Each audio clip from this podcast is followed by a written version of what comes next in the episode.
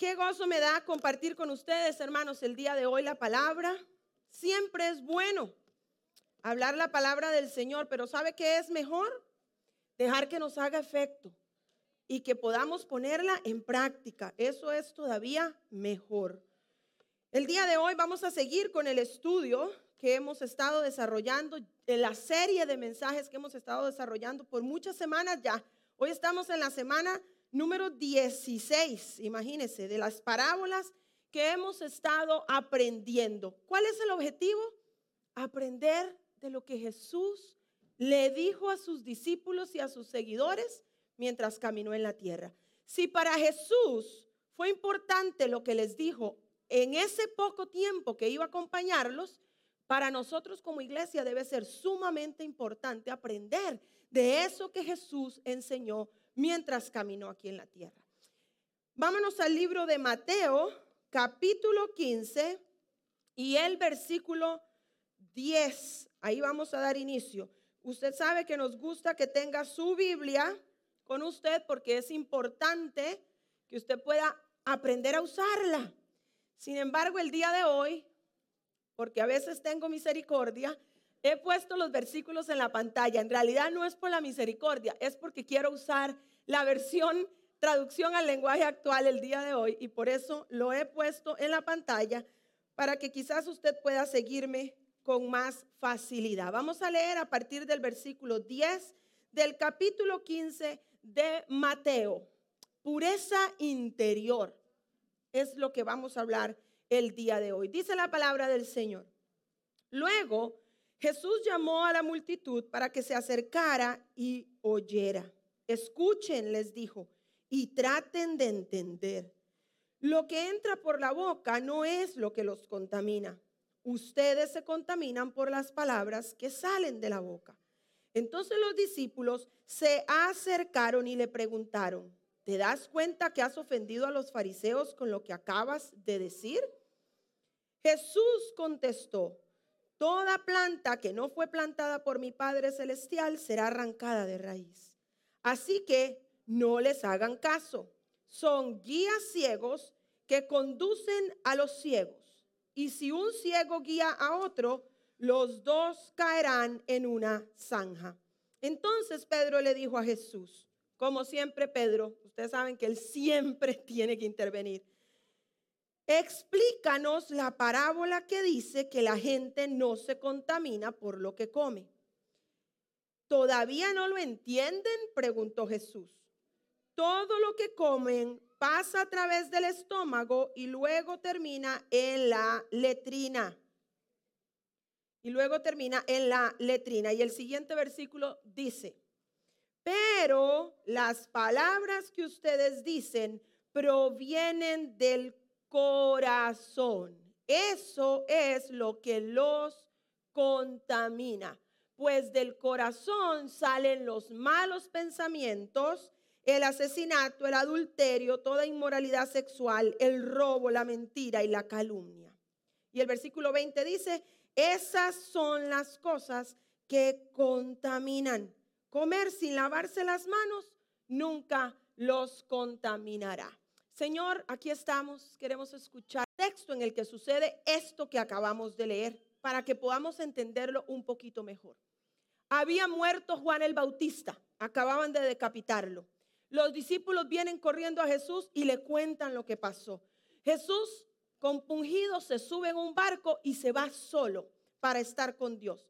Los discípulos y toda la gente que lo seguía se entera que Jesús va en un barquito y caminando se van a su encuentro a donde Jesús iba a llegar. Jesús llega y como siempre las multitudes lo rodean y lo que hace Jesús siempre comienza a predicar, comienza a enseñarles, la gente se muere de hambre, Jesús manda a los discípulos a que les den de comer, multiplica cinco panes y dos peces y le da de comer a cinco mil personas. Y finalmente Jesús cansado le dice a la gente, váyanse y a los discípulos les dice, ustedes mórtense en esta barquita y regresen de donde salimos, yo me quedo a orar. Jesús se queda solo. Al rato de su tiempo de oración se da cuenta, porque él es Jesús, que los discípulos están en el barquito, en el medio del agua, en una tormenta. Entonces Jesús dice, voy a su rescate, llega hasta donde ellos están. Una vez más, Pedro, es el fantasma. No, si no eres un fantasma, dime que vaya al agua caminando por ti como, como tú caminas. Jesús le dice, bueno, venga, si usted quiere, venga, camine. Pedro camina sobre el agua, se empieza a hundir, Jesús lo saca, calma la tempestad, se sube al barco, llegan a Genezaret. Estando en Genezaret, los fariseos que siempre buscaban oportunidad para hacer caer a Jesús, se acercan y le hacen la pregunta del millón. ¿Por qué tus discípulos comen sin lavarse las manos? ¿Por qué tus discípulos comen pan sin lavarse las manos?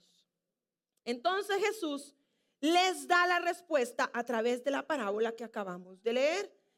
Sin embargo, el mismo Pedro no comprendió mucho qué era lo que Jesús les estaba diciendo porque le pregunta, explícame cómo está eso de que no contamina lo que entra por la boca, etc. Entonces, en ese contexto, usted quizás, al igual que yo, se preguntará, ¿qué pregunta es esa?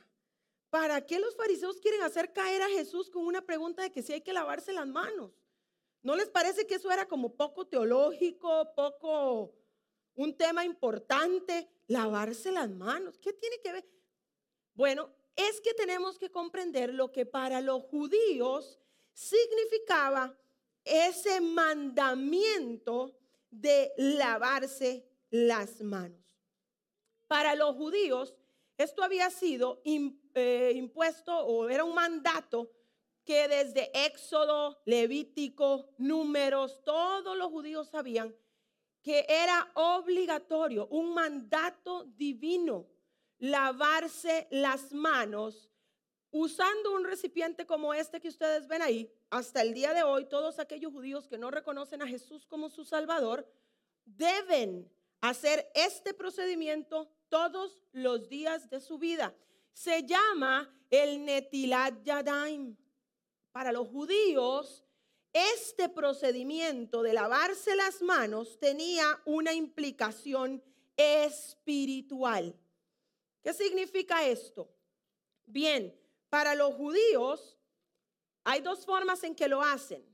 Una es al despertar por la mañana, ellos tienen que dejar un recipiente el, vasito este donde ponen el agua y el recipiente donde van a echar el agua que se están lavando las manos, antes de tocar cualquier cosa y cualquier parte de su cuerpo después de despertar, tienen que lavarse las manos de esta manera. Tienen que tomar, déjenme les pongo ahí la foto una vez más.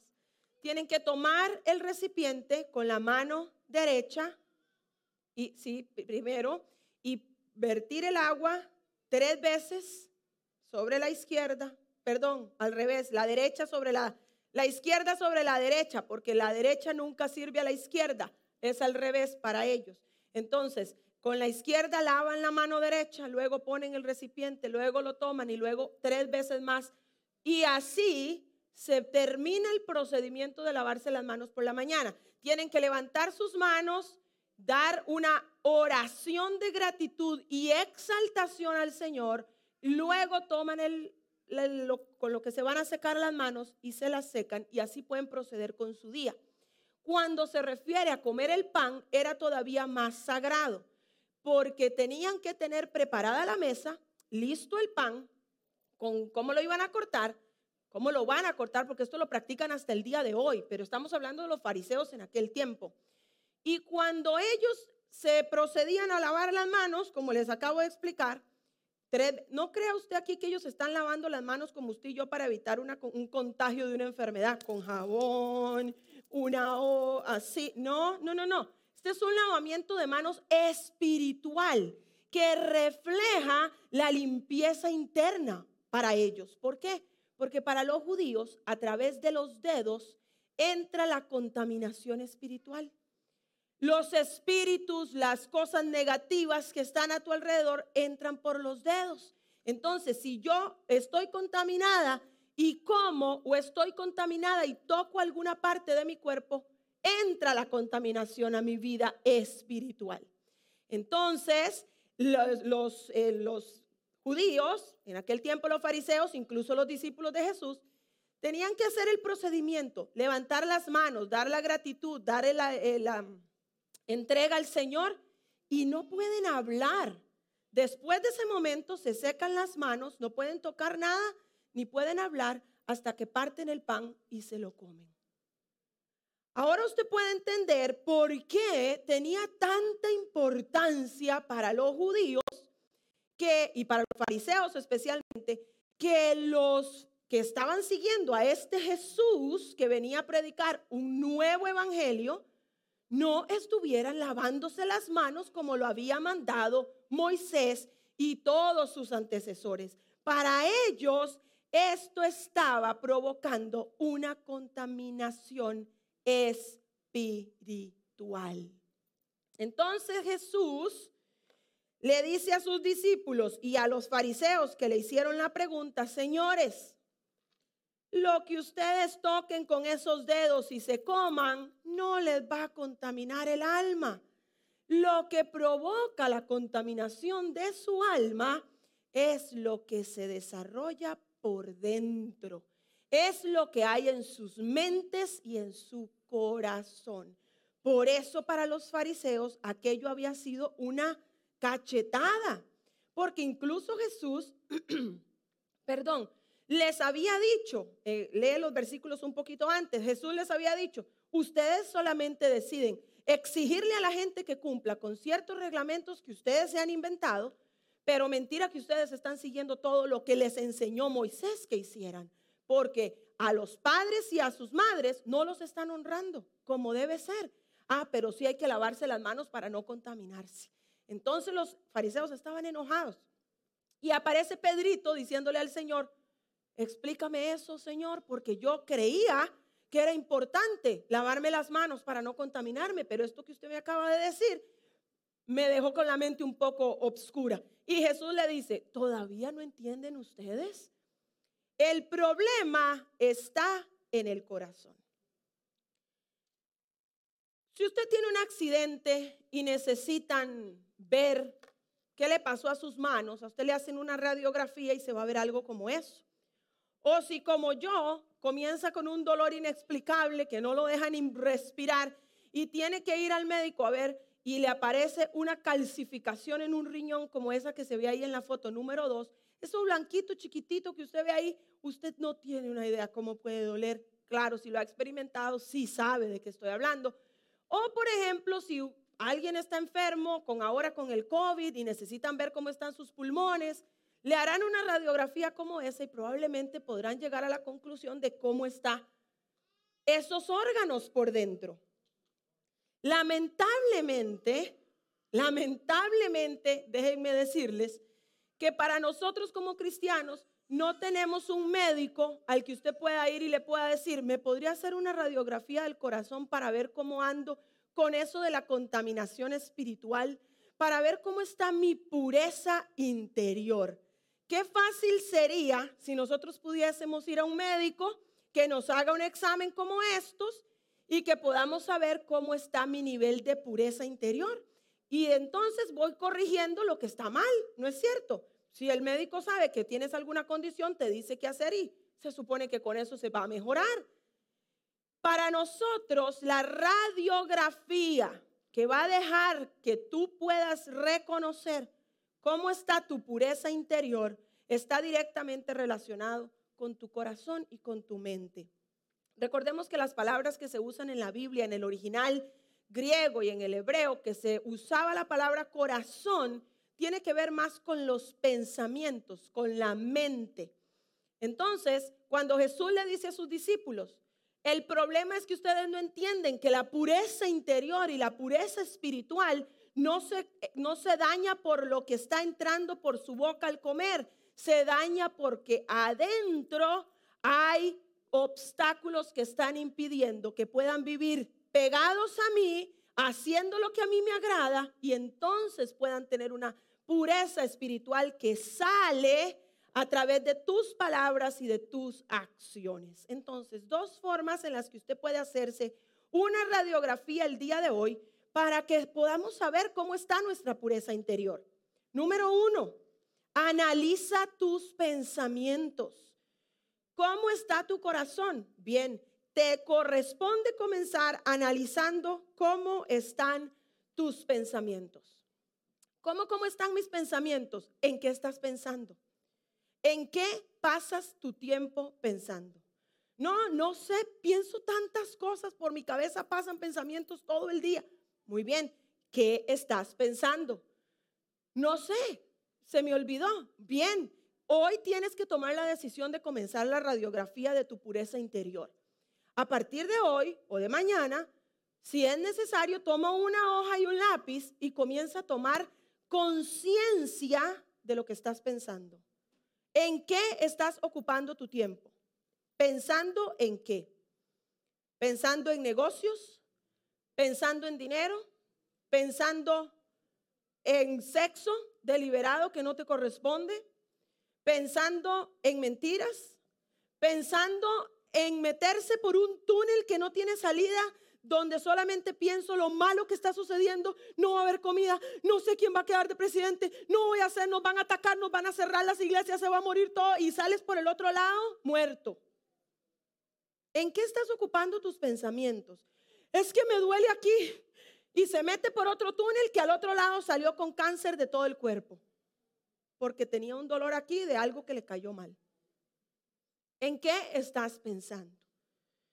Tienes que lograr ser consciente de los pensamientos que están en tu corazón.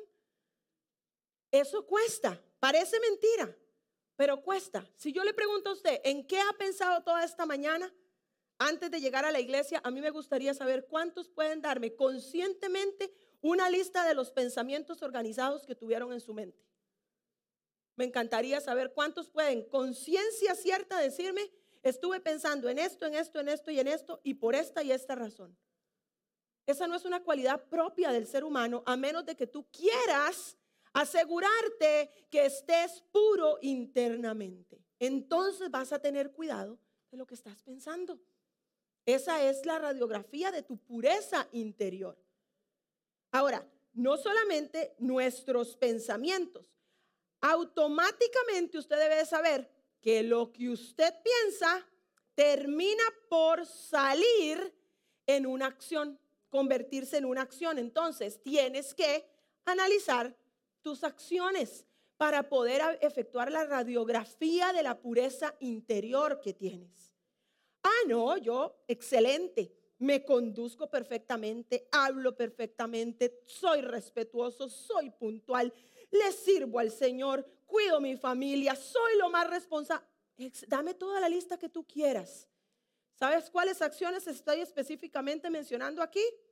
Aquellas en las que nadie te ve, donde estás solo y sola y, er, y efectúas lo que realmente hay en tu corazón. Porque es muy fácil fingir. Cualquiera puede fingir por años. Años pueden pasar con el ser humano mintiendo y fingiendo algo que realmente no está en su corazón. Pero cuando tú estás solo, ¿qué haces?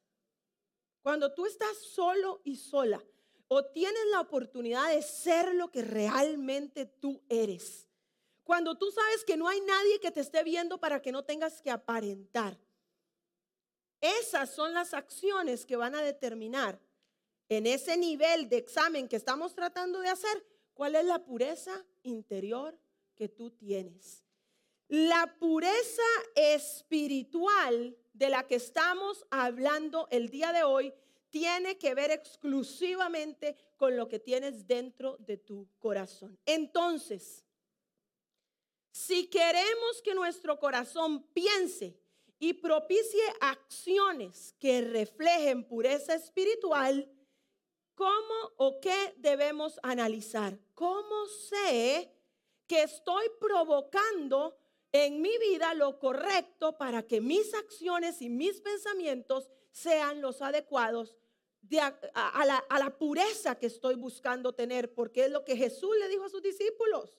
Lo que importa no es que se laven las manitas para allá y para acá, eso no es importante. Es que revisen lo que está adentro, porque todo lo que sale de ustedes es lo que contamina, si no están puros internamente. Hazte estas preguntas. Tu corazón es tu responsabilidad. Tus pensamientos son tu responsabilidad. ¿Dónde estás plantado? Estas son las preguntas del análisis del día de hoy y estoy terminando. ¿Dónde estás echando raíces? ¿En tus propios pensamientos? ¿En tus propios planes? ¿En tus propios sueños? ¿En la forma en la que tú crees que deberías hacer las cosas? ¿A quién le estás prestando tus oídos? ¿De qué agua estás tomando? ¿Y con qué pasto te estás alimentando? Esta es tu responsabilidad. Aquí en esta iglesia yo te aseguro que mientras mi esposo y yo seamos los pastores, para quienes nos están mirando a través de esta señal, te aseguro que nosotros siempre, siempre vamos a luchar para que aquí usted pueda comer pasto y agua que le refresque su ser y que le llene y alimente su espíritu. Pero ¿sabe cuál es el problema? Que la mayoría de la iglesia vive tomando agua de cualquier pozo que se encuentra y anda tomando de charcos sucios cualquier agua que le quieran ofrecer. ¿Por qué? Porque se ve más bonita, mire qué linda se ve aquella, aquella se ve más interés, más productiva, se oye más, hacen más alaraca y más escándalo. Esa me gusta. Deja de estar tomando agua sucia que no está edificando tu vida y tu pureza interior, que por el contrario te está llenando de un montón de ideas que no están pegadas a la palabra de Dios y que están provocando que tu interior y tu vida espiritual esté contaminado.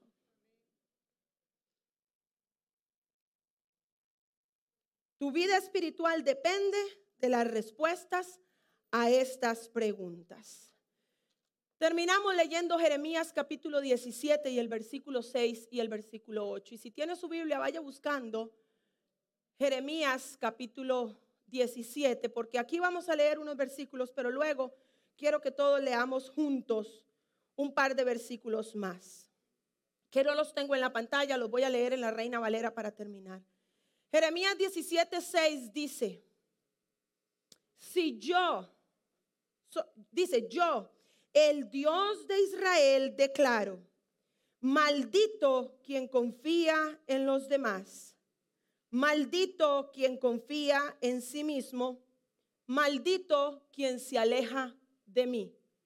Tres, preste atención. ¿Dónde está su corazón? ¿A quién le está prestando oídos? ¿Dónde estás plantado? ¿De qué agua estás bebiendo? Maldito quien confía en los demás, maldito quien confía en sí mismo, maldito quien se aleja de mí. Son como las espinas del desierto que nunca disfrutarán del agua, pues viven en tierras áridas donde nada crece. No te asustes después de que tu vida esté seca espiritualmente hablando. Porque quien se aleja de Dios y no pone su corazón en acercarse, a llenarse de Él como Él quiere, lo único que hace es estar plantado en un desierto donde no hay agua. Sin embargo, la buena noticia es que el mismo profeta nos dice, pero benditos sean aquellos que solo confían en mí son como árboles plantados a la orilla de un río. Extienden sus raíces hacia la corriente. El calor no les causa ningún daño. Sus hojas siempre están verdes y todo el año dan fruto. Es allí donde debemos estar plantados, iglesia. Es allí donde tú debes asegurarte que tu corazón esté echando raíces en Él buscando su palabra, deja de estar oyendo predicaciones de mil personas. Busca tú la dirección de Dios en tus rodillas. Lee la palabra. Si el Señor me habla a mí, ¿por qué no te va a hablar a ti? Tú eres su hijo tanto como yo lo soy, pero queremos andar escuchando palabras para que alguien me diga lo que Jehová está diciendo y lo que me va a pasar. Él es el que conoce tu futuro, búscalo a Él. Él es el que te lo va a mostrar. Deja de plantar tu corazón en lugares que solamente están provocando contaminación espiritual. Y leamos juntos en capítulo 17 de Jeremías el versículo 9 y el versículo 10. Dice la palabra del Señor. Engañoso es el corazón. Estoy leyendo la versión Reina Valera, versículo 9. Engañoso es el corazón más que todas las cosas y perverso. ¿Quién lo conocerá? Escucha el versículo 10. Quería la radiografía, aquí se la doy. Yo, Jehová, que escudriño la mente, que pruebo el corazón para dar a cada uno según su camino, según el fruto de sus obras. Y la versión nueva, versión internacional dice, yo el Señor sondeo el corazón y examino los pensamientos para darle a cada uno según sus acciones y según el fruto de sus obras. ¿Cómo está tu vida interior espiritual el día de hoy, iglesia? Póngase de pie, por favor. Él es el único que puede examinar tu corazón. Pero a ti te corresponde ser intencionado en revisar lo que estás pensando. En revisar las motivaciones de tu corazón. ¿Por qué estás haciendo las cosas que haces? ¿Para Dios y por Dios o para ti? Él es el que conoce las intenciones del corazón. Una vez más, las acciones se pueden fingir, pero lo que hay en el corazón, solamente Él lo conoce. Y Él te está diciendo hoy, como se lo dijo a sus discípulos y a los fariseos, en aquella oportunidad allá en Genezaret, tengan cuidado, porque lo que hay en su corazón en algún momento va a salir.